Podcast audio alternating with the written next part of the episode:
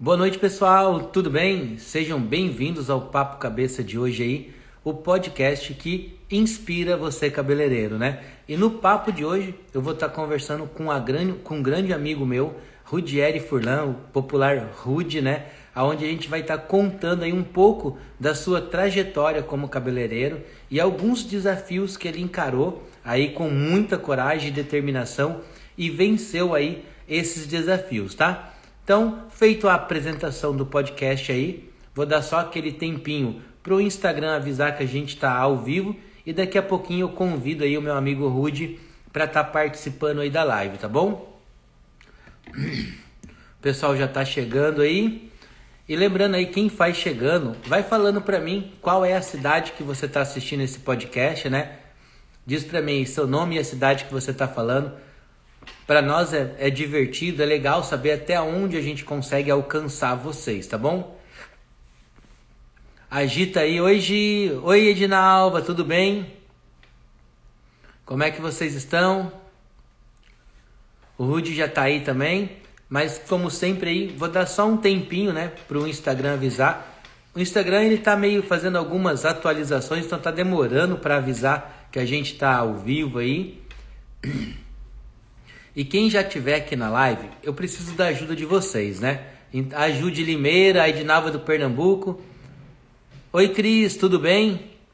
Então vamos lá, galera. Me ajuda aí, ó. Quem já está assistindo a live, clica aqui, ó, nesse aviãozinho que tem aqui do lado e vai aparecer uma lista aqui com, os, com alguns amigos, os amigos que você mais conversa, né? Escolhe aí quem desses amigos é cabeleireiro. Escolhe três ou quatro amigos aí para você enviar. Eu vou mandar para mais gente, né? Porque o Rude merece. Então eu vou mandar para tudo quanto é amigo cabeleireiro que aparece aqui na minha lista. E vocês podem fazer isso aí também, tá? Beleza, olha aí, foi para uma galera já. Enviar separadamente. Então vamos lá, me ajuda aí, tá? Coloca aí que você está enviando aí. Arte Beleza, Adelaide, Cirilo, Sávio, tudo bom, meu amigo? Olha aí, a galera tá chegando em peso aí, né? Silvânia, Centro de Beleza, boa noite.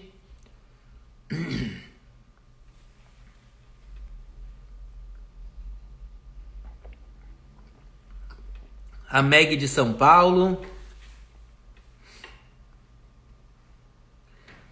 Gente, eu quero começar a live aqui pedindo uma pequena desculpa para vocês que hoje a nossa live sempre começa às 19 horas, né? Mas hoje eu, eu tava dando um curso de mechas aqui na academia e o curso de mecha ele sempre atrasa um pouquinho e não faz nem 10 minutos que a gente acabou aí o curso de mecha, tá? Então por isso que a gente atrasou, né? Eu peço desculpa pro Rude aí, né? Eu já conversei com ele, ele entendeu e topou fazer um pouquinho mais tarde, vai atrapalhar um pouco a rotina dele ali, mas ele entendeu porque a história dele vai motivar demais vocês aí, tá bom?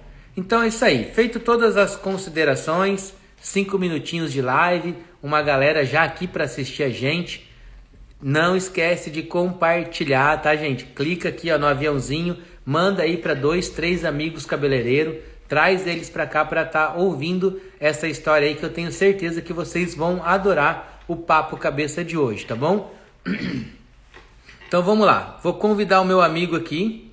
Ele já tá por aqui que eu vi. Deixa eu... Ó, eu quero ver um monte de palminha aí, ó. Coloca um monte de palminha para receber esse meu irmão aí. Fala, aí, meu boa amigo. Noite. Boa noite, Tudo todo mundo. Como é que você tá? Estamos bem, graças a Deus, 100% já. É, por a nossa live ter começado um pouquinho mais tarde, a Paty, né, não vai poder estar participando da live e nem o Enzo, mas ela veio aqui rapidinho antes de começar toda a rotina com ele, dar um oi também. Ela que está aqui com o nosso anjo. Oi! e aí, Enzo? Oi, Enzo. A Paty e o Enzo aí, ó. O perfil Paty Rude por causa dessa guerreira aí, né? É, senão isso aí é tapate. ele veio da terapia dele, tá cansadinho, daí ele tem toda a rotina de comer, tomar banho. Aí nós chegamos Pois é, o Rudy estava falando. Cara, eu peço desculpa, Paty, por atrapalhar aí a sua rotina. Não, né? Eu queria muito que você tivesse com a gente, conversando aqui com a gente. Mas o Rudy vai contar muito caos bom aí, né? Sim, e se ele mentir alguma coisa, tu fala para mim depois, né? É. Pati, obrigado, tá, Pati? Sim. Um beijo no Enzo. Então, assim, ele não olha muito, ele, as olhadinhas dele, ele olha um pouco para lá, só que como ele não segura a cabeça, ele cai, daí eu tenho que dar uma segurada. Né? agora. É, olha ali que figuraça, né, cara? Quantos anos ele tá já? Quatro. Quatro. Quatro, Quatro anos, cara. Meu, passa rápido, né? Passa rápido. Passa muito rápido. E tem que aproveitar, né? Hawaii entrou.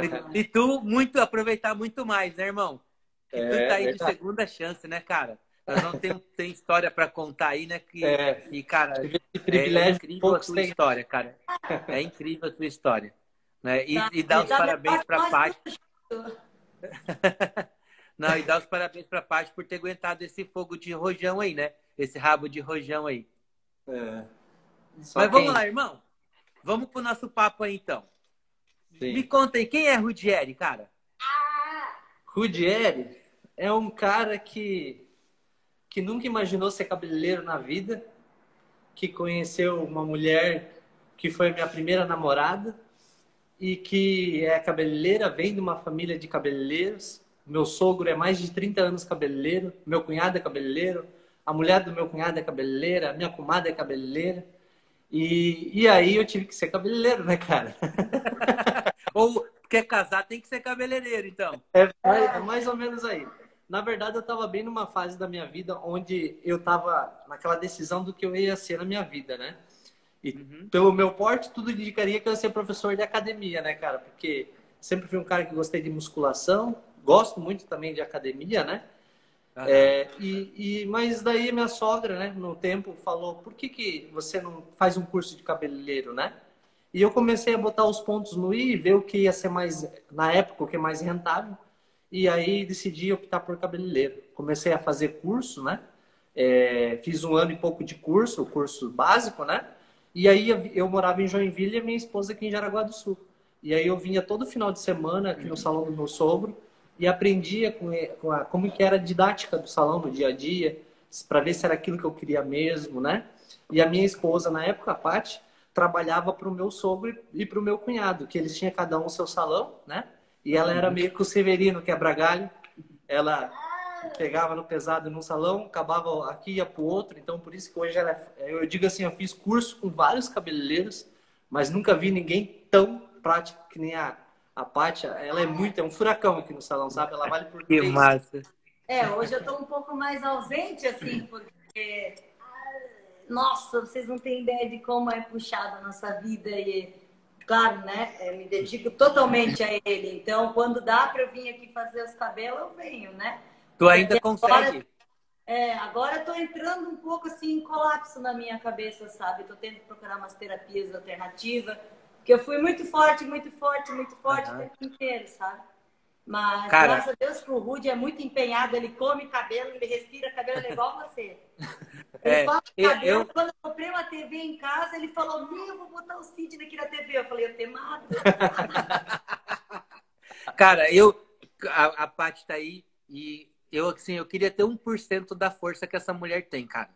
Um, 1% eu acho que eu estaria eu muito bem. de onde vem, mas a gente, a gente sabe, ter, né? né? É, é. Só tem então, uma pessoa para dar essa força, né? Normal, é puxado, tem uns dias muito turbulentos, assim, que a gente chora aos escondidos e ninguém vê, né? Mas. É. Tem é, que enxuga a lágrima e. É, é que aquela coisa. Correr. É reclamar não soluciona problema, né? Então é, a gente cara, tem que. Massa a gente tem que fazer com aquilo que a gente pode, né? Dentro dos limites que a gente pode e sempre acreditar. É assim que a gente é. enfrenta. É. Eu digo que o milagre acontece a todo dia quando a gente acorda. O milagre está ali. Não adianta tu tá pensar ali, né? lá na frente ou já imaginar o pior ou aquilo. Você tem que viver cada dia. E é assim que a gente faz, sabe? Acredita é, muito. Foi... Esses dias numa live até alguém perguntou como é que faz para controlar a ansiedade, né? E, e a, o povo hoje ele sofre de ansiedade, assim, eles ficam Sim. sofrendo por uma coisa futura, né? que não, não, não, não vai acontecer, né? Espera, ou vive o hoje, né? E assim, para quem não conhece, que a gente assistindo a gente aí, Joinville e Jaraguá não é tão perto, né? Sim. Dá, um, dá uma viagenzinha ali, né? Dá, dá uma hora. Dá uns 40 minutos? Uma, uma hora. hora. Só se for bem rápido, daí vai mesmo, mas. de moto. De moto não, né? De moto não, agora não dá mais, cara. é, mas vamos lá. Quantos anos você tinha? Quando você, você resolveu, vou virar cabeleireiro? Então, eu tô com o salão já. Vai fazer oito anos já. Eu tô com 30. Tinha entre 21 para 22. É, eu te conheci com 21. É, eu e a Paty é. conhecemos com 21, né? Ela morava aqui em Jaraguá e eu em Joinville. A gente se conheceu e dentro de pouco tempo a gente namorou, já noivou em um ano. E aí ela, eu, eu falei para ela, como eu estava contando antes, ela trabalhava com meu sogro e com meu cunhado, né? E aí eu falei, eu vi ela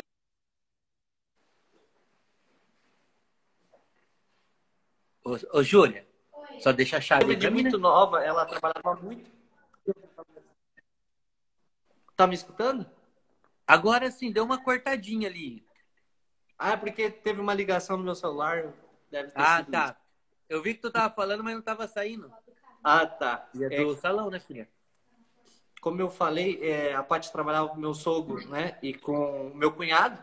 E aí eu vendo tudo aquilo, eu falei, Paty, por que, que a gente não abre o nosso salão, né? Eu, na época, trabalhava numa empresa de imóveis planejados, onde é, trabalhava há dois anos lá. E aí eu peguei, é, pedi o acerto, né? E aí ela foi, largou tudo aqui, foi embora comigo lá. A gente alugou uma casa junto com uma sala e metemos a cara e a coragem, sem pensar muito. Nós não tinha nada, nós não tinha nem é, garfo. Tivemos que comprar tudo, cara. Tudo, não tinha cara. nada. Juntamos Mas isso foi. Ela foi para Joinville ou tu foi para Jaraguá? Não, ela foi para Joinville.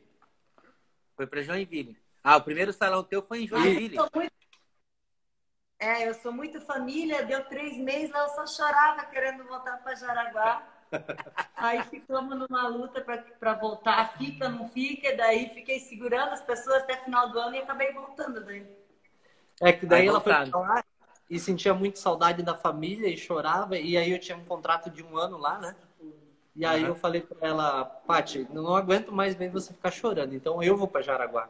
E aí foi o que a gente fez. E até foi bem complicado, porque quem começa hoje sabe que não é fácil você começar. E aí, quando você tem um ano que você está criando uma clientela, você mudar de novo e começar tudo de novo. E a gente fez tudo isso de novo.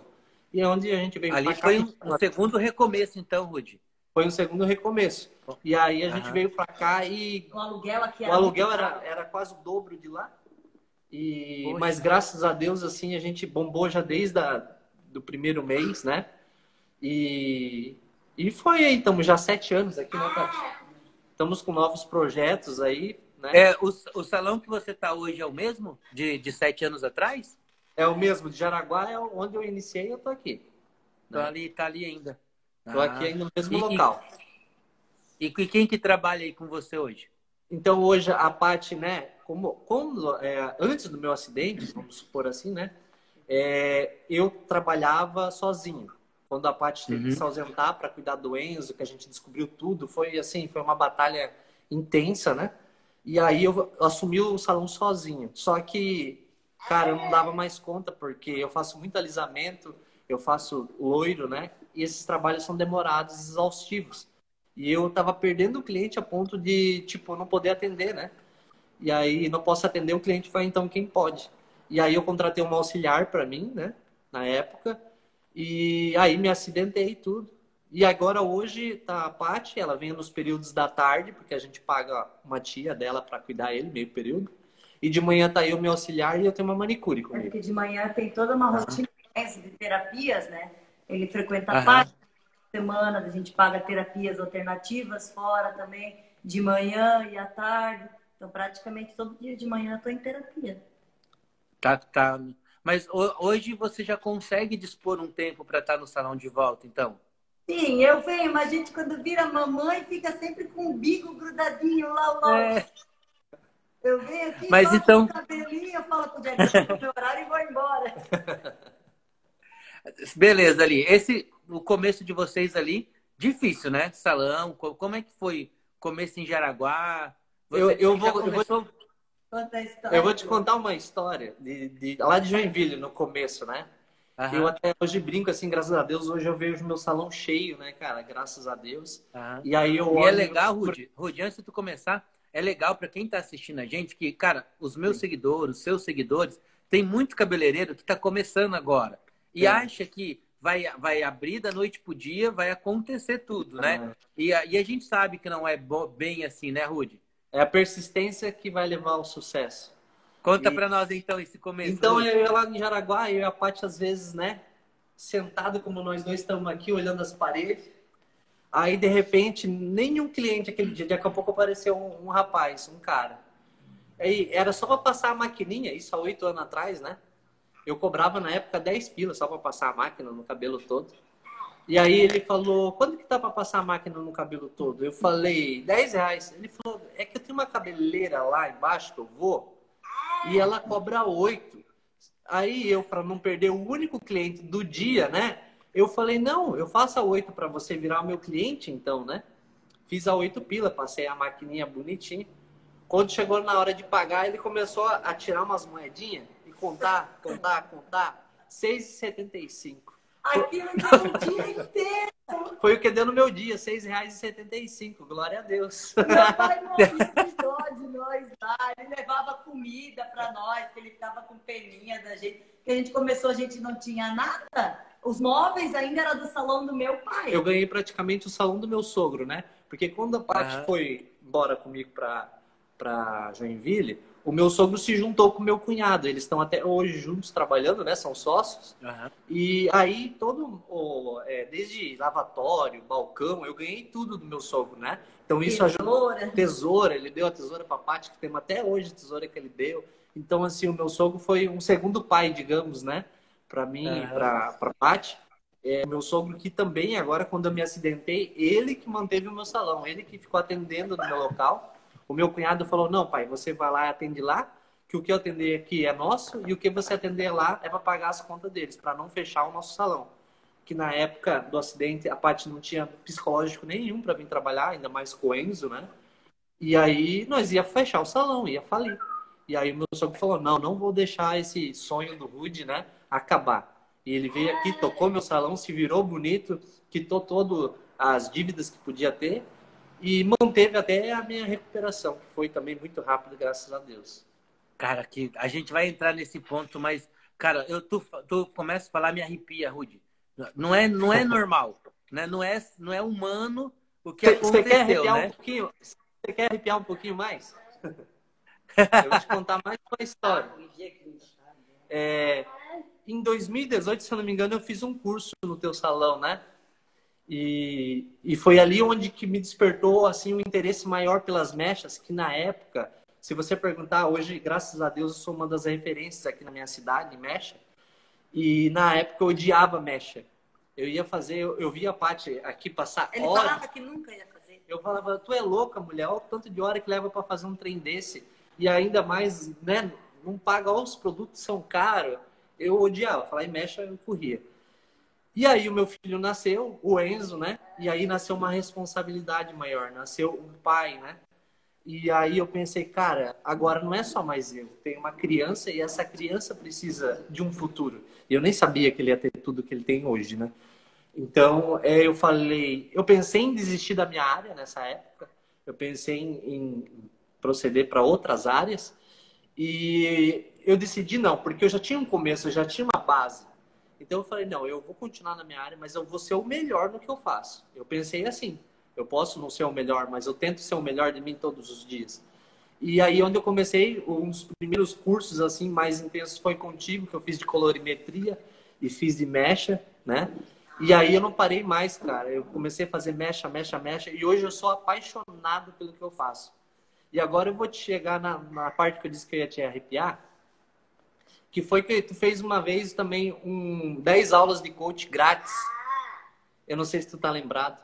E eu participei, uhum. cara, e isso transformou a minha vida, sabe? É, tu indicou filmes, livros para mim ler, onde foi que a minha mente abriu, sabe? Eu sempre pensava, eu quero ser uma pessoa melhor, eu quero, né? Mas não sabia o norte. E assim, esses livros, esses filmes me deram o norte. E um filme que você indicou, que marcou a minha história, que foi um, é um livro que tem no YouTube, é rapidinho O Homem Milagre, que você indicou para mim assistir. E aí onde eu... E ele virou o Homem Milagre. E hoje eu sou o Homem Milagre, cara. Cara, me arrepia. Eu lembro quando tu mandava mensagem, ô Cidão, indica um livro aí para me ler. Eu lembro, cara. Eu lembro e... quando tu falou o primeiro curso, cara, eu vou ser foda nas mechas também e tal. Cara, e isso é, é incrível, assim, né, cara? Então, é. Vamos lá, então, para nós adiantar ali.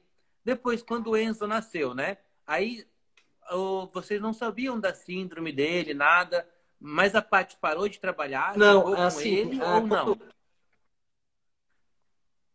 Não, a Paty ela vinha para o salão e a gente contratou uma babá, né? Que vinha junto com, uhum. com o Enzo. Nós tinha uma sala aqui atrás que hoje virou mais um espaço, né?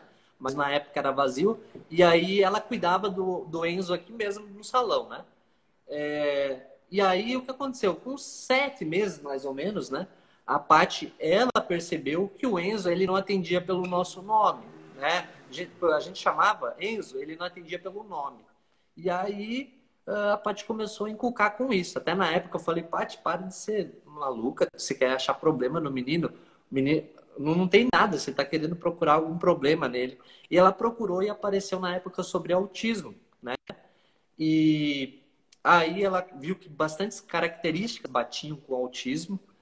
E aí a gente foi, foi, foi, até que passamos por uma neuro e ela realmente passou por todo o meio multidisciplinar também,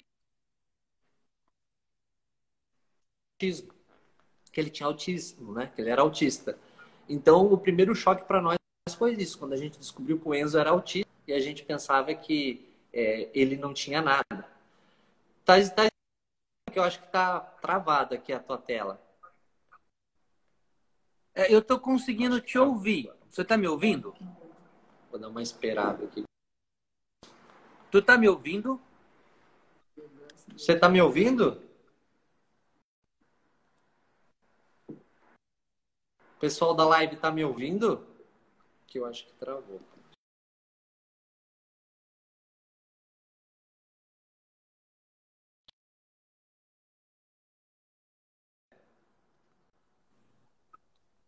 Esperar um pouco. Voltou? Você tá, consegue me ouvir?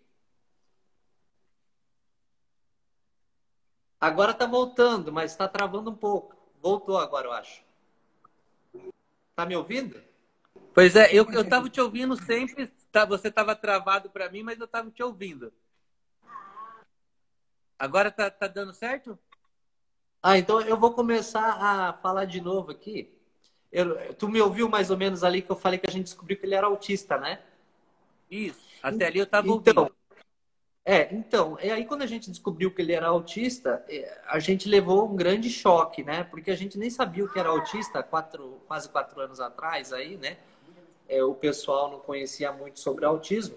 E aí onde a gente começou um grande estudo sobre autista, tal, foi tudo um choque. De... Só que o que acontece? A gente começou com as terapias com o Enzo, o que todos eles falavam, ó, começa a fazer bastante terapia, né? Fisioterapeuta, TO, que quanto mais estimular essa criança nova, melhor qualidade de vida ele vai ter. E aí o que aconteceu? A gente, nossa, eu trabalhava o dia inteiro no salão, chegava em casa, eu pegava ele, ensinava ele a fazer um monte de coisa, a gente se desdobrava para tentar ver uma melhora para ele. Só que o que nos intrigava é que, por maiores os, os, esforços, não mudava nada, não via melhora e a gente via piora. Então, o que aconteceu? A gente pegou e teve essa interrogação, onde começamos a fazer vários exames complexos, CPK, TGO, exames assim começaram caro, né? muitos caros e de genética também, né?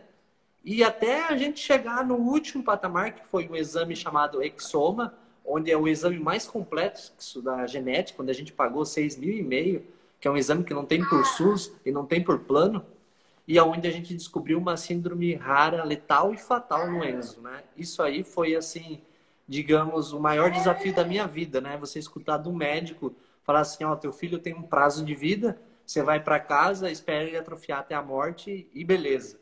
Então, eu digo que esse foi o meu maior milagre, sabe? Quando a gente escutou isso, o no... nossa, a gente ficou arrasado, veio para casa destruído.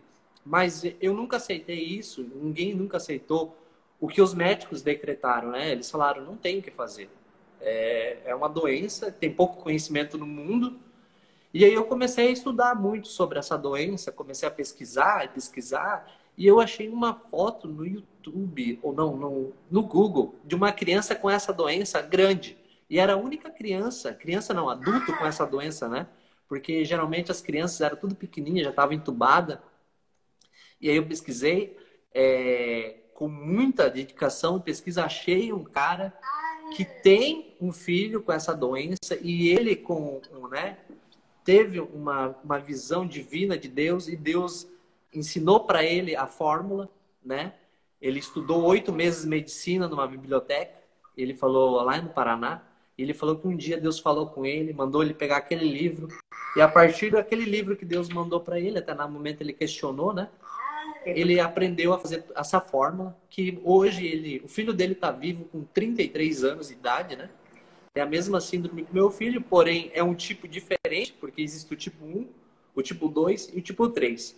O do meu filho é o tipo 1, que é, é o, pior. que é o pior, digamos da assim, né? Bebê, que a expectativa de vida dele é de 3 anos de idade. E ele tem hoje 4, né? Onde a gente dá um Nossa. suco para ele dos Estados Unidos, a gente dá um, um, umas enzimas homeopáticas para ele, né? Tudo através do conhecimento desse senhor, que nenhum médico hoje deu uma, uma opção para mim. Então, é, o que acontece? Esse é o maior desafio da minha vida. Até muitas pessoas falam, Rude, como que você conseguiu conseguiu passar por tudo que você passou, cara, com esse acidente? E... Porque isso para mim não foi nada. Porque eu enfrentava algo muito mais desafiador para mim que o meu acidente se tornou isso aqui, perto de tudo o que eu né, escutei de médicos, exames. A gente sabe, o pai e a mãe hoje que tem um filho pequenininho, quando leva para tomar uma injeção, você não dói no seu coração ver um filho teu tomar uma injeção? Eu, no começo, chorava junto quando o Enzo tomava uma injeção. E aí você imagina ele passar por ressonâncias, sendo sedado. Isso tudo é muito intenso e muito forte, né? O que eu digo, quando acontece com você é uma coisa, quando acontece com o seu filho é muito pior, é muito mais doloroso. Então, é vezes é, 10, né, cara? O meu filho é o meu filho, é ele que me dá força, é ele que me mantém é, vivo. O Woody, na verdade, ele é um pouco mais forte que eu, para ser bem sincera.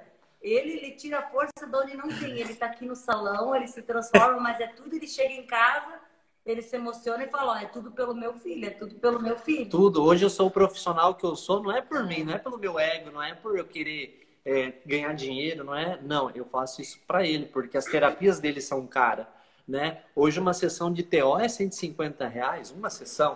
Ele tem que fazer é, uma por semana, pelo menos. Aí fora as, as fisioterapia, fora fono, fora é, nutricionista. Então, assim, é, isso me motivou a ser um profissional cada vez mais, melhor por ele. Entendeu? Então hoje eu tento ser uma referência, hoje eu tento buscar sempre o melhor, o inovador por eles, né? E graças a Deus, Deus vem me abençoando. Depois do meu acidente, eu fiquei bem conhecido aqui na cidade. Eu não queria que fosse assim, né? Através de uma tragédia. Mas é, hoje acho que todos os cabeleireiros de Jaraguá do Sul me conhecem, até da região, né? Porque o meu caso repercutiu muito, né? E, e quando eu acordei do meu coma, né? Já estou pulando um pouquinho. Sabe, porque eu sempre quis ser uma pessoa querida pelo povo. Você quer praticar o bem para você. Ah, Sidney, tu lembra? Veio na minha mente que vem, nossa, vem tanta coisa na cabeça da gente. Que tu mandou um vídeo, pra, um áudio que eu botei no ouvido do Rudieri quando ele estava em coma. Lembra que você mandou para mim que queria fazer uma live com ele? Mandou força, lembra que eu pedi para. Oi, Agora que eu lembrei. A gente tá protelando nessa live até que enfim aconteceu, né? E tu tava em coma, né? Nessa época, né? Tava. Três semanas. Ele, ele é apaixonado vamos... por ti, né? Ele te adora muito. Aí Pô, vai me deixar sem jeito aquilo.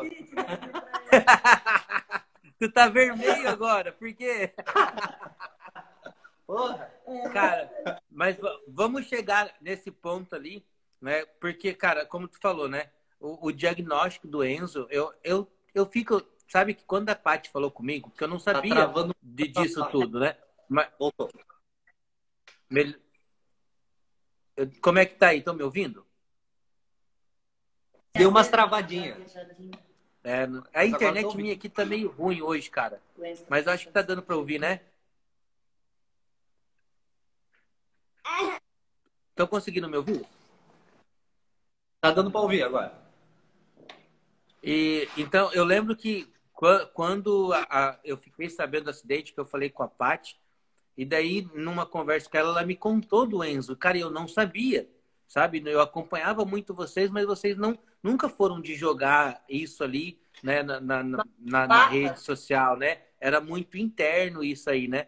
E cara, e quando ela me contou do diagnóstico, eu fiquei sem dormir. Eu falei, como é que uma, que uma mãe aguenta isso? Como é que um pai aguenta? Como você falou, cara, eu levei a Júlia para tirar sangue quando tinha um aninho, a minha enfermeira aplicando aquela injeção, eu tremia. A Júlia fortinha lá e eu tremendo, cara. Aí eu fico imaginando, né? Deus é um ser indiscutível, né? Porque ele dá força pra gente aguentar isso tudo, né? É, é com certeza que eu falo assim, tem muitas pessoas que às vezes olham assim, né, a gente com uma criança, muitos pais de crianças especiais olham assim, nossa, aquilo ali é um castigo, aquilo ali é uma maldição. E eu vejo ao contrário, isso é uma benção. Eu fui privilegiado. Deus escolheu assim, ó, é esse cara aqui, é essa mulher aqui. Eles são preparados para cuidar dessa criança. Ele, eles são preparados para dar amor para essa criança. E porque é o amor, cara, não tem outra coisa. É exaustivo, a gente não tem às vezes tempo para nós dois, né? Somos du- duas pessoas jovens, mas assim, o amor E vence aqui, tudo. no pulinho. E aqui ele já tá irritado, tá batendo o soninho dele e a fome, né? E como todo autista é todo regradinho, então ele já tá ficando nervoso aqui. Daqui a pouco ele tem que tomar banho, né? Ô, Ruth, Então é assim, cara. Mas, velho- é, eu digo assim, Deus escolheu a gente, o Enzo escolheu, né? E eu sou grato por ser pai do Enzo, porque ele me engrandeceu tanto. Ele me tornou uma pessoa que eu jamais seria se ele não tivesse existido. Então, às vezes, se Deus voltasse o tempo e falasse, cara, você quer um filho agora perfeito? Eu ia falar, não, eu quero o Enzo, eu quero ele assim. Então, é, o Enzo é único, ele é um anjo. E eu acredito muito, porque Deus me usou para mostrar, cara, se eu te tirei de um caixão, por que, que eu não vou curar o teu filho que está aí hoje, do teu lado? Então, eu acredito Aham. muito que, que nada é impossível.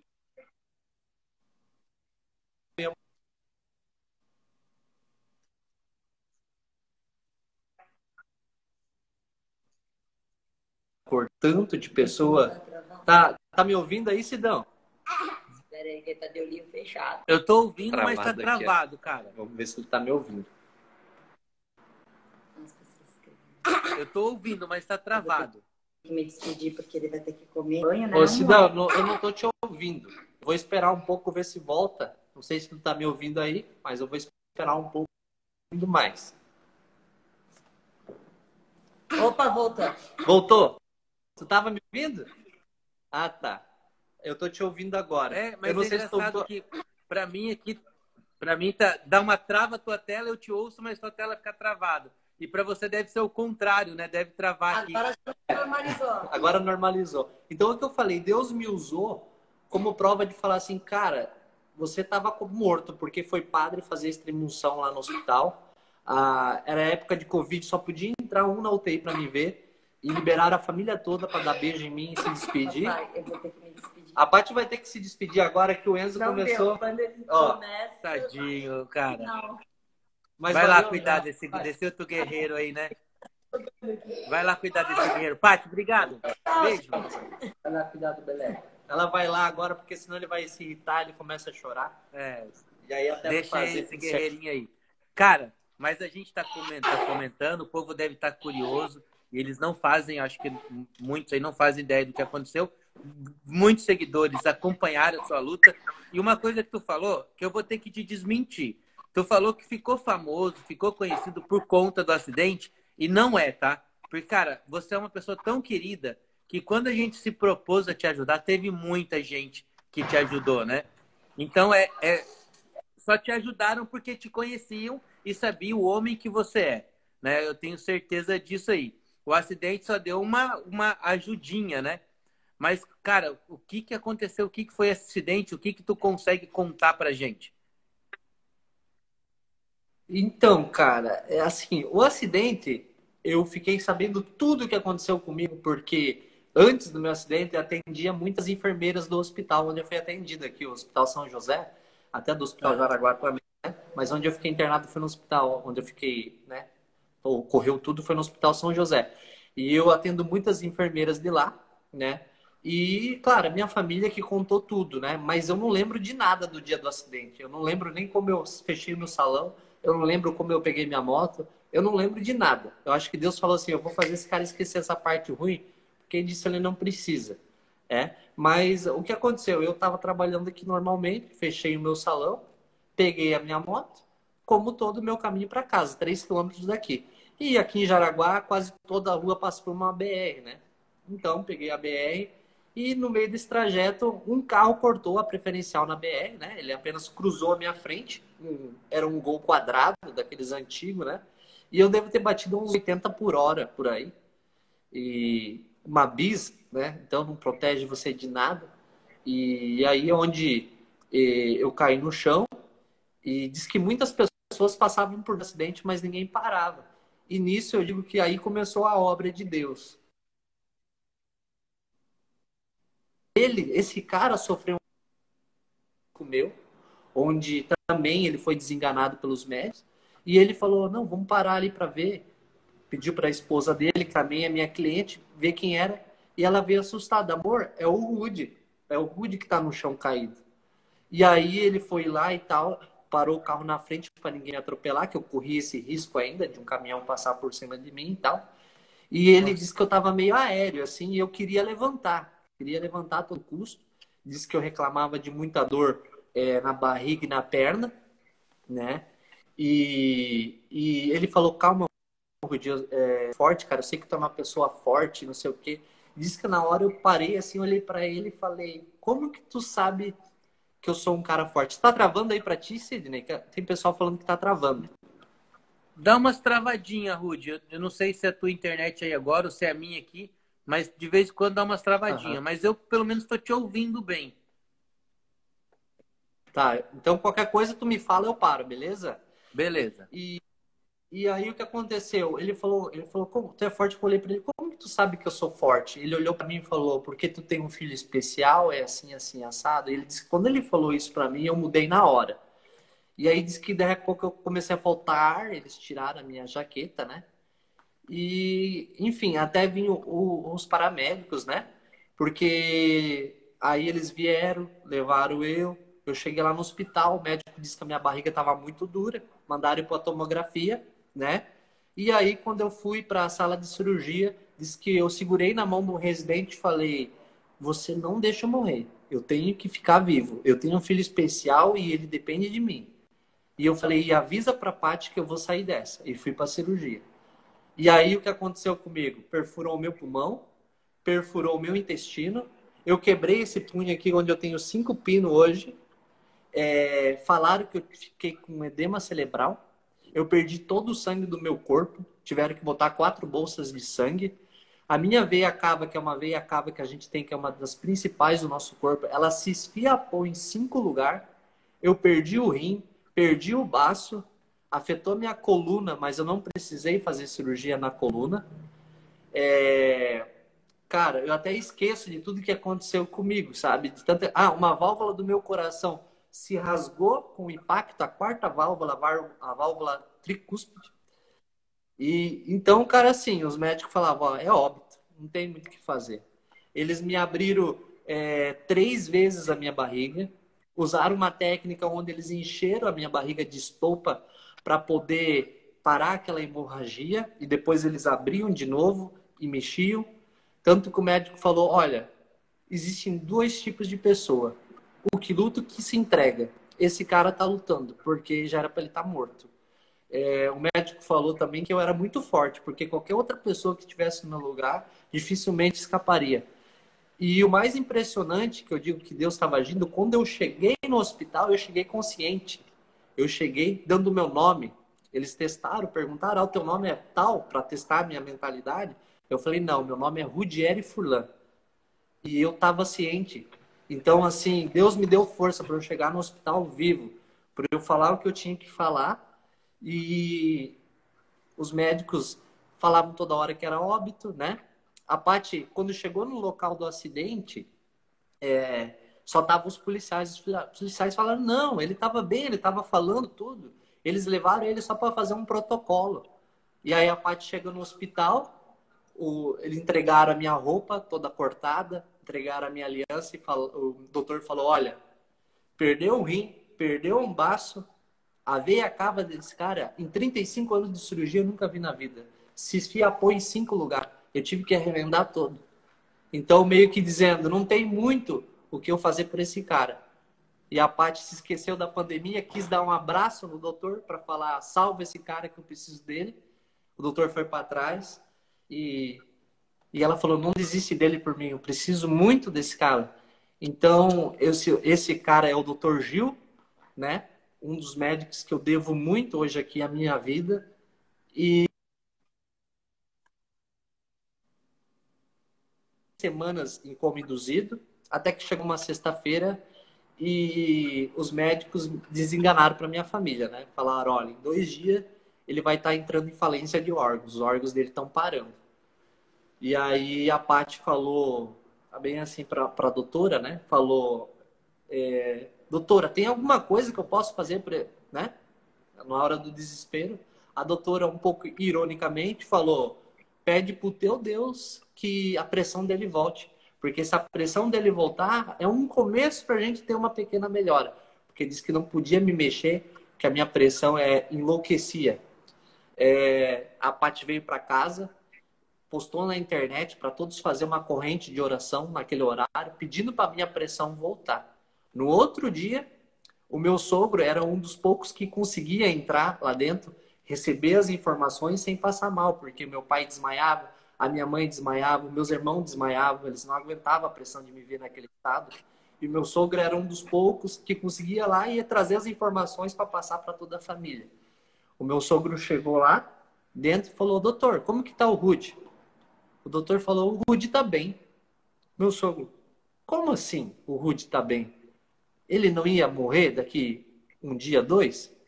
Ele falou: "Não, mas agora a pressão dele normalizou e ele já está bem." Então foi assim um milagre do dia para a noite, sabe? Um dia me decretaram a morte, no outro dia eu ressuscitei, digamos assim. Eu não sei se eu já te contei, mas nesse dia eu liguei para Pati, né? Eu teve um dia que eu liguei para Pati é? e ela falou, Marcelo, o médico falou que é só oração, que ele até avisou a gente para ir lá se despedir, porque o Rude não vai aguentar, cara. Eu fico, desculpa, mas é forte. E ela falou para mim, a gente tem que fazer oração porque o médico simplesmente disse que não tem mais o que fazer, o que ele podia fazer foi feito, né? E a gente falou assim, não, é. se, se Deus pode fazer, ele vai agir. E a gente, daí eu juntei uns amigos, falei, gente, ora, fiz live pedindo pro pessoal fazer oração para você. E, cara, e no outro dia ela falou assim, mas, cara, como Sim. assim, né? Como Deus é grande, cara, como Deus é incrível, assim, né? No, e, eu lembro, é maravilhoso, cara, os vídeos, o teu sogro gravava você e mandava pra gente.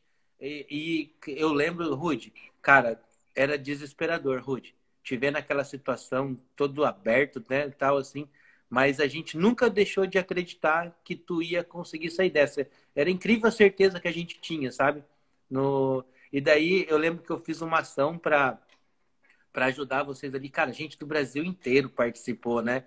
E daí ficaram, ó, como esse cara é querido, né?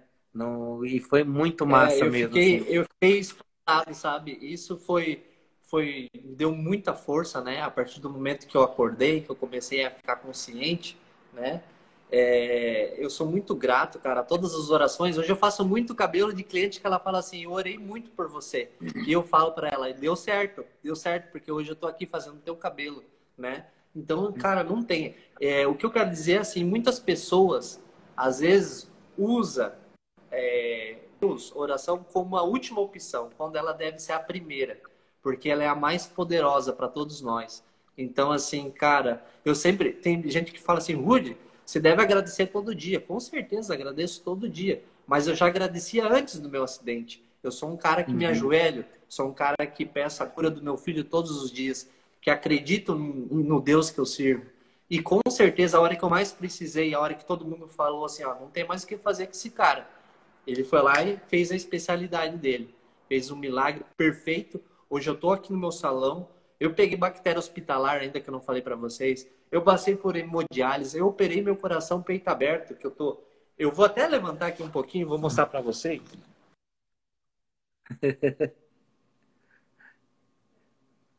Coração valente, cara. Deu uma travadinha aí, Rude. Peraí que deu uma travadinha.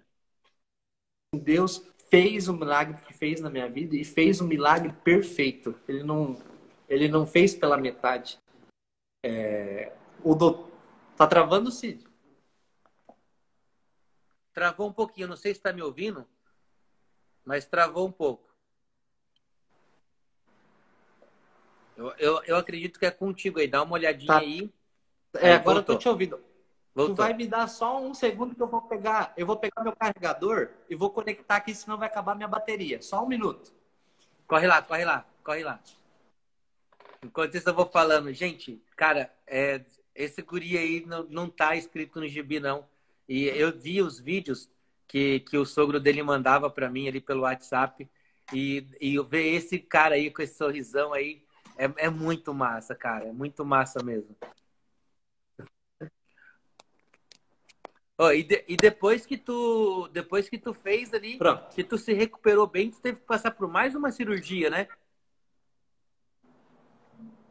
Tá travando um pouco. Tá conseguindo me ouvir? Agora sim, pode falar. E, e, depois que tu se recuperou, que tu saiu do coma e tava mais fortinho, eu lembro que tu foi para casa e logo teve que voltar para fazer a cirurgia do coração, né? Exatamente. Eu eu voltei para fazer a cirurgia do coração. Na verdade, assim, eu fui direto para Mafra, especialistas hoje no que fazem em cirurgia cardíaca. E o médico olhou assim para mim, eu estava com duas talas que eu quebrei aqui o punho e quebrei essa outra mão também em cima. E eu mal conseguia ficar em pé. Para quem não sabe, eu tive que aprender a comer de novo. Eu tive que aprender a andar de novo. Eu tive que aprender tudo de novo. E o médico olhou assim: não tem condição de operar esse cara. Ele está muito fraco. A gente precisa ter acesso nas mãos dele. Ele está com tala. Vamos fazer uns exames, vamos ver se a gente consegue liberar ele para casa mais uns 15 dias para ver se ele se recupera, ganha força e a gente possa voltar e operar ele. E aí eu voltei, cara. Deu uns três dias, eu já estava comendo legal, já travou tudo meu estômago, parou. Eu não sei como que é uma contração de uma gravidez, cara, mas eu acho que deve ser mais ou menos isso. Meu estômago fazia isso aqui, cara, a cada 20 segundos. E eu gemia de dor. Tive que voltar para o hospital e fui internado de novo. Fiquei uma semana sem comer, dois dias sem tomar água. Eles me botaram uma sonda aqui pelo nariz, ela vai pro, pro teu estômago. E quando eles colocaram, eu não sei se tu viu o caso do Bolsonaro ali, é mais ou menos assim que fizeram comigo. Saiu um litro de sangue, de sangue, desculpa não, de líquido verde meio amarelado. Saiu no total uns dois litros. Aquilo ali tava, tava me fazendo mal. E aí, Nossa. um dia, a enfermeira veio, a Paty estava comigo, e tirou a minha pressão. E ela não falou quanto que deu a minha pressão. A Paty perguntou, ela não queria falar. E aí, depois a Paty foi ver, a minha pressão estava 6 por 4. E, não, e eu tava não com tinha pressão grau de febre e não diminuía com nenhum remédio. É, e aí, quando eu tava com essa pressão 6 por 4, me deu uma vontade de ir no banheiro naquela hora, cara. E aí eu, daquele estado, pátio, eu quero ir no banheiro. Ela, amor, mas com medo que eu desmaiasse, caísse, né? E até a enfermeira me olhou assim e falou: Meu, você tá amarelo, cara. Eu olhei para ela e falei: Fica você uma semana sem comer para ver se você não fica amarelo. e, e eu peguei e fui no banheiro, cara, e consegui, né? Fazer, parece que aquilo que tava me travando. E depois o doutor, a minha mãe já estava no quarto nessa hora. E aí a Pati, o doutor Gilson, que me abriu, veio e falou: E aí, Ruth, como que tu tá? Eu falei, cara, consegui ir no banheiro. Ele falou, então se você escapou de novo, meu amigo, porque eu vim com a minha faca afiada para te abrir de novo. Porque eles não estavam achando que estava obstruindo o meu estômago. Eles não, eu fiz tomografia, não apareceu. E aí eu consegui ir no banheiro e logo ele chegou que ia me levar para cirurgia. Ele falou, então agora você não vai precisar ir para cirurgia, você escapou de novo. E aí, cara, eu fiquei muito fraco. Você é um gato, né, velho? Voltei lá pra Mafra, pior do que eu tava ainda, cara, que eu não aguentava nem ficar sentado. O médico, ó, vamos deixar mais 15 dias. E aí eu fiquei mais 15 dias, cara. E aí, naquele todo aquele meu estado, eu falava pra Paty, né, para meus familiares, eu falava, Paty, até dezembro eu quero estar tá no salão trabalhando. E aí, tipo, todo mundo olhava assim, como que esse cara vai voltar? Tem que afetou fazer uma cirurgia desse... forte. Oh, afetou a cabeça desse é. cara, né? Aí o que aconteceu? Oh. Dia 30 de outubro, eu fiz a minha cirurgia cardíaca. Uh, tem gente que fica, às vezes, nove dias na UTI após uma cirurgia cardíaca. Eu operei numa sexta-feira, às sete, sete e meia da manhã, foi até as duas horas a minha cirurgia. É, no domingo, meio-dia, eu ganhei alta da UTI. Na segunda-feira, o doutor chegou para mim e falou: Rudy, só não vou te mandar embora, porque na terça tu tem que fazer uma eco, e o médico só tá na terça, né? E não compensa te mandar embora para tu voltar terça-feira de novo aqui. Na terça-feira, fiz a eco e ganhei alta. Operei na sexta o coração, na terça-feira estava vindo para Jaraguá do Sul. Dia 30 de outubro eu operei o meu coração. Dia 30 de novembro eu estava aqui no salão cortando o cabelo. E, Cara, e, claro. E ela é, só lembra para nós, tu lembra o dia do acidente? Foi em agosto, né? Foi dia 18 de agosto. Não faz um de ano. agosto. Vai fazer um ano agora, né? Daqui uns dias. Cara, Vai fazer como, um ano, meu. Como, Rude? Como isso, cara? Não dá para entender. Porque, cara, de agosto para dezembro é três meses, bem dizer, tu continua sem ruim. Não tem o baço. Duas mãos quebradas. Cirurgia no coração. Tu é Falaram um que edema, viu? Oh, olha só, a, a neuro do meu filho, a doutora Rafaela, neuropediatra, o marido dela que tirou a tomografia da minha cabeça, o marido dela é neuro também. Ela, uhum. quando eu fui levar o meu filho para consulta, ela falou assim: Cara, eu vi a tua tomografia, tava feia. Ela falou, tu é um milagre. Ela disse que tava horrível a minha tomografia. E hoje eu tô aqui, ó, todos os meus familiares sabem que hoje eu tô perfeito. É, a, o médico do meu punho, o doutor Ivan, quero mandar um abraço para ele também, talvez ele não esteja vendo, mas quero mandar um abraço para ele. Quando ele, ele cheguei na consulta, que ele tirou as talas, eu mostrei meus movimentos das minhas mãos, ele falou, cara, impressionante a tua cirurgia não foi uma das mais fáceis, foi bem complexo. E você tá super bem. Ele ficou impressionado. Ele falou: Nós aqui somos mais do lado medicinal, mas o teu caso é um milagre, cara. Tu é o Highlander, ele falou, brincando. A minha médica do rim, a minha médica do rim também mandou fazer vários exames de sangue, coleta de urina 24 horas, porque um rim ele pode dar conta de 50, 80%, né? E uhum. Ela queria saber quantos por cento esse meu rim estava dando conta. É, eu levei todos os exames lá para ela e eu estava um pouco eufórico, confesso, porque eu já fiz um trabalho social no Hospital São José, na ala dos, das pessoas que fazem hemodiálise, e eu sei o quanto não é fácil ficar de dois em dois é, dias é filtrando sangue. É puxado, cara. Só esse pessoal que está lá sabe o quanto ele sofre. E eu, eufórico, pedi para a doutora, doutora, a senhora sabe quantos por cento meu rim está funcionando? Ela falou 100%. A hora que ela falou isso, eu chorei. Eu, ela falou: Olha, a tua natureza é muito boa. A gente reclama às vezes da vida, mas ver o teu caso serve para incentivar a gente. Então, assim, você escutar isso dos médicos, cara, é... você sabe que é Deus, né? É, eu não sei se tu lembra, mas você me mandou um vídeo logo quando tu chegou em casa. Não sei se tu lembra. Cara, mas lembro. Eu te confesso que eu fiquei assustado porque era como se você tivesse tido alguma paralisia mental ali, tu falava travadinho. Eu fui olho, voltando aos ver, poucos. Teu olho, é, teu olho era travado, assim, eu falei, nossa, meu, será que o Woody vai ficar assim, né? E, e, depois de uma semana nós conversando, que nem a gente tá conversando aqui, né, cara? No... É, a, a Paty falou que no começo eu não era eu. Eu, demo, eu parecia que eu tinha ficado com algum problema realmente, né? Mas conforme eu fui me recuperando, o, a minha consciência e tal, tudo certinho, ela disse que hoje ela já vê o Rude de antes, mas que antes o meu Sim. olhar era mais estagnado, né? Era, tra ficou e travadinho, assim, sabe? Foi tudo... Parece que você não estava ali na, no teu corpo. Parece que era um robôzinho é. falando, assim. A, a voz saía baixinho, né? É, porque eu fiquei entubado, né? Três semanas, então isso acabou com as minhas cordas vocais na época, né? e eu mal conseguia falar, eu falava bem baixinho. E uhum. até uma coisa engraçada que eu vou falar aqui, uh, a parte que me limpava, né? Quando eu ia no banheiro, ela que me dava banho, né? E o que que fazia? Eu ia pro banheiro quando eu tava pronto, que eu falava para ela, deixa eu aqui, né? Concentradinha aqui. E aí eu não conseguia chamar ela quando tava pronto. Ela deixou um, um, um sapinho assim, daqueles que tá perto e faz barulho.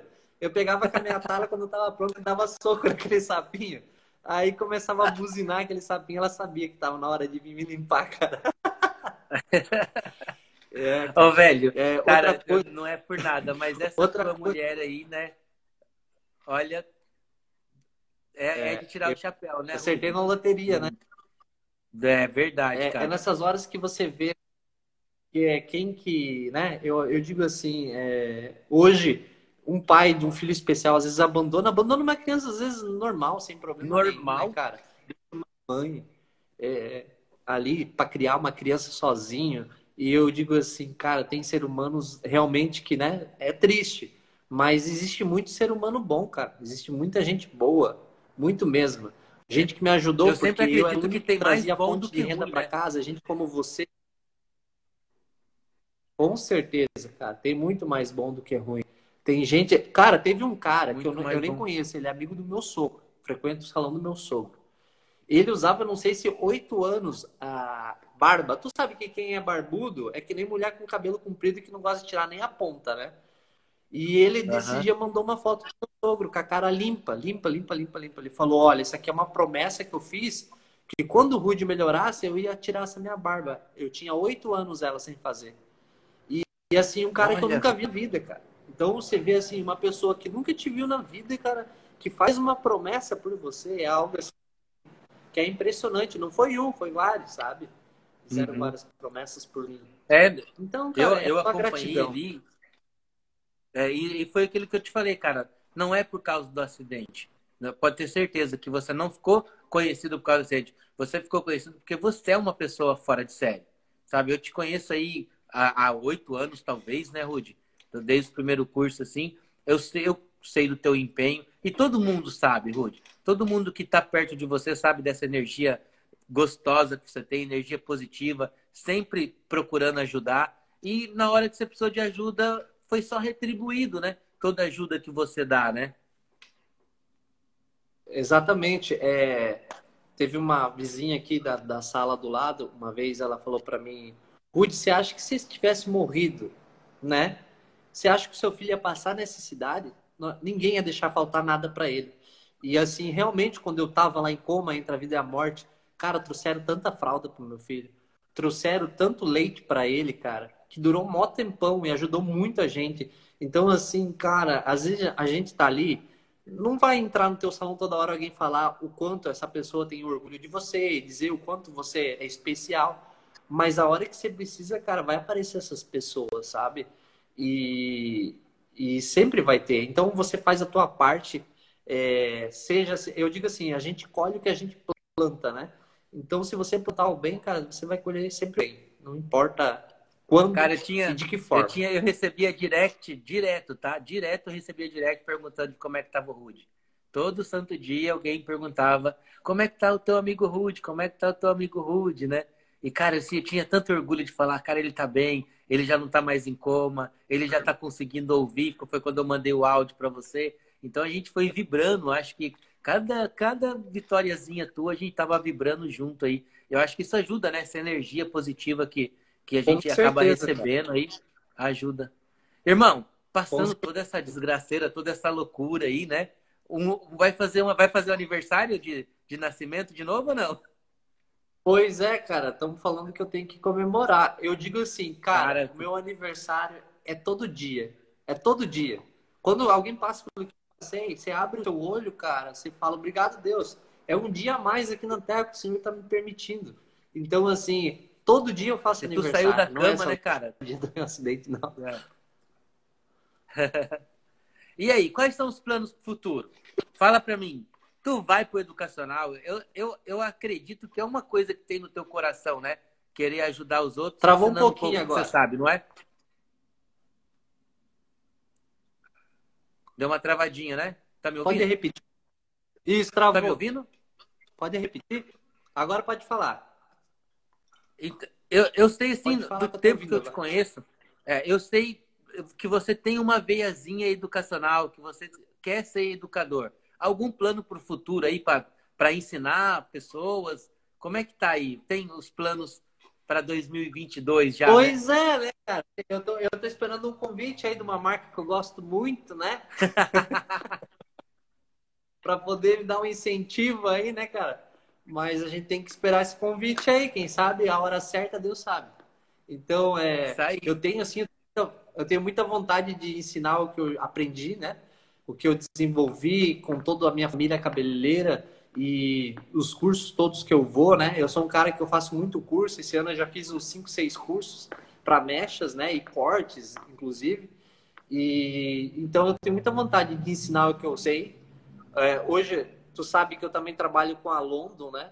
A London é uma marca que me conquistou, que eu me identifiquei, que entrega o que eu quero, né? Que é resultado. Que eu não trabalho hoje só por dinheiro. Eu digo que o dinheiro é uma consequência, né? Você, eu trabalho por amor e, em consequência, o dinheiro vai vir de uma forma natural, né? Então, é, hoje eu tenho sim vontade de dar cursos, inclusive para cabeleireiros da minha cidade, né? E estamos aí, mas é um passinho de cada vez. Eu estou com outros planos aí também de um novo espaço, né? Que é algo que tá para acontecer aí. É segredo, mas estou revelando aqui. E quem sabe aí. Que massa. Né? Em primeira um mão. de cada vez. Mão. Tudo no tempo de Deus. Para mim não tem mais essa questão de esquentar a cabeça. Que massa. Cara, mas é assim. Tu, Deu pra ouvir? mais do que ninguém sabe disso, né? Que faz a tua parte, que o que tem que ser vai acontecer, né, Rude? E, cara, eu vejo esse negócio no teu coração de ser educador. Eu acho que, independente de uma marca que você trabalhar, tu tem que meter a cara e começar, faz curso por conta própria, porque assim, ó, você tem muita coisa profissionalmente falando para ensinar, né? Tu faz umas mechas bonitas, você faz um alisamento perfeito. Então, não se prende em uma marca, não começa a fazer. Tá travando conta, um pouquinho, sim. Né? Eu lembro que quando eu comecei, eu dava curso. Melhorou? Melhorou? Hoje a internet não está ajudando a gente, né?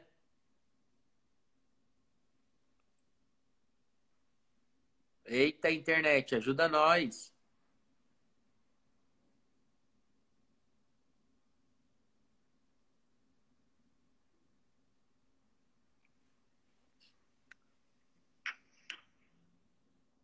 Deixa eu mandar. Travando bastante, né?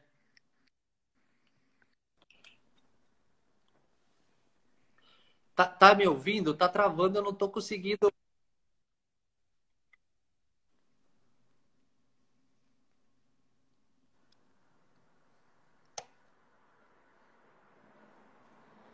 Quer que eu, Acho que agora é, sai e entra de novo? Tá me ouvindo? Mas eu não Isso, tô te experimenta para ver. Fala aí para ver se eu te ouvo. Oi, tá ouvindo? Tô ouvindo agora. Voltou. Tá ouvindo? Ah. Bom, acho que agora tu tá se mexendo, pelo menos. Não travou mais, não.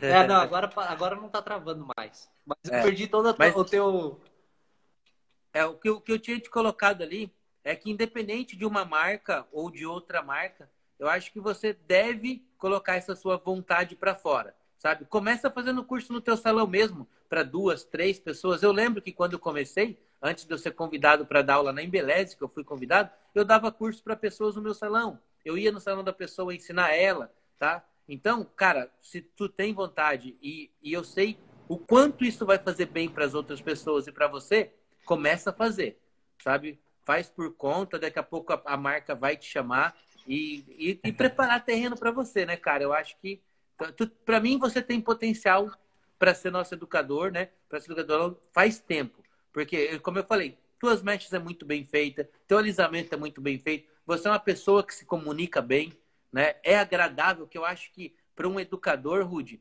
duas coisas são primordiais. humildade. Você não tem como ser um educador se você não tem humildade para estar tá aprendendo sempre, né? E tem que ser agradável, né? As pessoas têm que querer bem você. Então, cara, para mim você pega todos os requisitos para isso aí. E, e, pode ter certeza que eu vou ser o primeiro aí no curso, né? Tem que deixar minha vaga aí. Quero que for dar um curso, eu quero ser o primeiro. Opa! Meu amigo, cara, passamos de uma hora de live aí, a, a hora passa tão rápido, né? É... Quando a conversa eu boa, queria que tu... rápido, né? É. É igual aquele do Jô Soares. Ah, já, né? Eu queria que tu deixasse uma mensagem, irmão, pra gente finalizar aí. É, ah, deixa eu falar uma coisa antes. Isso eu tenho que falar, né? Tu, tu me lembrou do filme. Para as pessoas que estão assistindo a live, cara, tiram meia horinha, na verdade é 34 minutos, e assiste esse filme no YouTube, O Homem Milagre, né?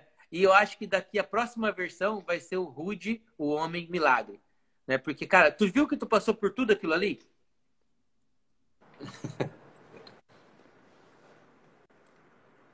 Mas é isso aí. Meu amigo. Tra travou um pouquinho agora o final, mas mim. queres que eu fale a minha frase agora? Ah, vamos lá, vamos lá.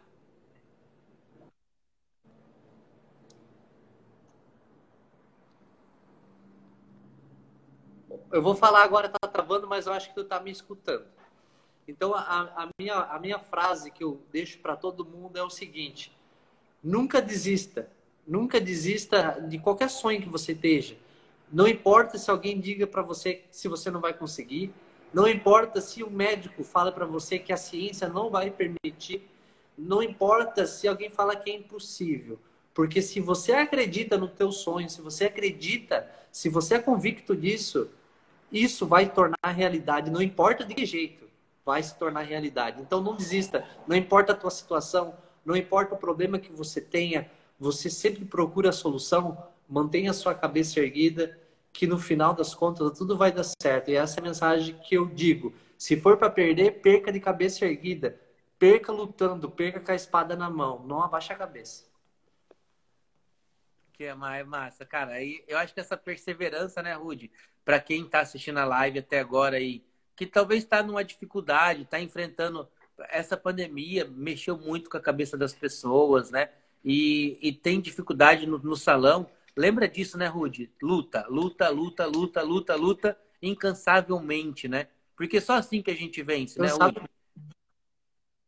É, o vencedor, ele não desiste. Se ele venceu é porque ele pode ter caído, ele pode ter caído várias vezes. É, o que vai é, significar é o tanto de vezes que você levanta, que você erga a cabeça, que você continua nesse seu trajeto.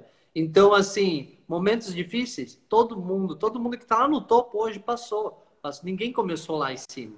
Então, é, não desistir, esse é o segredo. É sempre aprender com os erros e continuar para estar tá acertando cada dia mais. É isso aí, é isso aí mesmo. Meu amigo, cara, quero te agradecer mais uma vez aí por vir contar essa tua história, que para mim resume no milagre, né? E força, é um cara. Milagre a, a força que você e a Paty têm não está no gibi. Quando eu acordo cedo e eu penso assim que alguma coisa não vai dar certo, eu lembro de vocês dois, cara. É incrível, sim. Eu peço assim, cara, me dá, me dá 1% da força que aqueles meus amigos têm, e esse dia vai ser fichinha para mim, né? E vem para é. cá com sangue no olho mesmo. Muito, quando, muito obrigado, irmão. Coma, quando eu acordei, só um pouquinho, quando eu acordei do meu coma, a enfermeira olhou, a enfermeira chefe olhou para mim e falou: Ruth, você é um milagre. Você tem que sair daqui e contar a tua história para as pessoas. E hoje, graças a Deus, é isso que eu estou fazendo. Eu estou contando a minha história para as pessoas, para fortalecer elas na fé, para fortalecer elas a enfrentarem as suas dificuldades, não importa qual seja, pode ser um caso mais brabo como o meu, pode ser um caso muito menos, mas claro que cada caso é um caso, mas você vai criar força eu sou uma testemunha para mostrar para vocês que se eu venci e se eu estou né, aqui hoje, é porque Deus existe e está dentro de cada um de nós. É isso aí, é isso aí mesmo. Não, não tem como explicar melhor isso aí, né? E, e às vezes você que está reclamando que está meio sem cliente, lembra que o primeiro cliente do Rude foi a 6,75, né, Rude? Meu amigo, cara, muito obrigado. Valeu mesmo por você participar aí. Dá um beijão no Enzo, dá um beijão na Paty. cara. Eu não esqueço desse dia. e eu... tu vê, né, velho? Começa a jogar na loteria esse número aí pra ver se ganha, né? Pois é. Vamos, vamos ver se a sorte tá aí.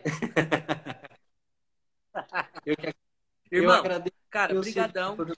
Dá um beijo na Paty, dá um beijo no Enzo, né?